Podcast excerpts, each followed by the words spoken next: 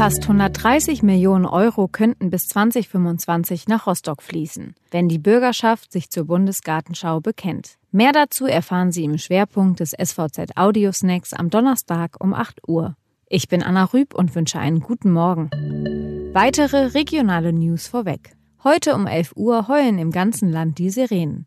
Wer sich daraufhin fragt, was denn los ist, kann sich unter anderem auf der Straße, auf digitalen Anzeigetafeln, im Internet oder auf seinem Handy über eine Warn-App informieren. Dieses Mal gilt kein Grund zur Beunruhigung. Alles nur Probealarm. Der Zulieferer ZIM Flugsitze lässt vom Werk Schwerin nur eine Servicestation übrig. Damit gehen fast 50 Jobs verloren. Nur dreieinhalb Jahre nach dem Produktionsstart wird somit in MV der Bau von Flugsitzen wieder eingestellt.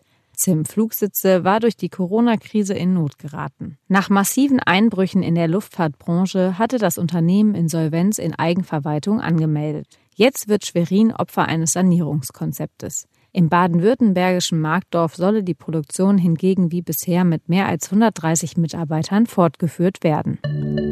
Bis zur Bundesgartenschau 2025 in Rostock sollen eine Brücke über die Warnow, ein neues Wohnquartier und ein komplett neuer Stadthafen entstehen. So die Idee der Zuständigen im Rathaus und der externen Planer. Doch beschlossen ist bisher noch nichts. Dazu legte Oberbürgermeister Klaus Ruhe Matzen nun die notwendigen Projektbausteine für die Bürgerschaft vor.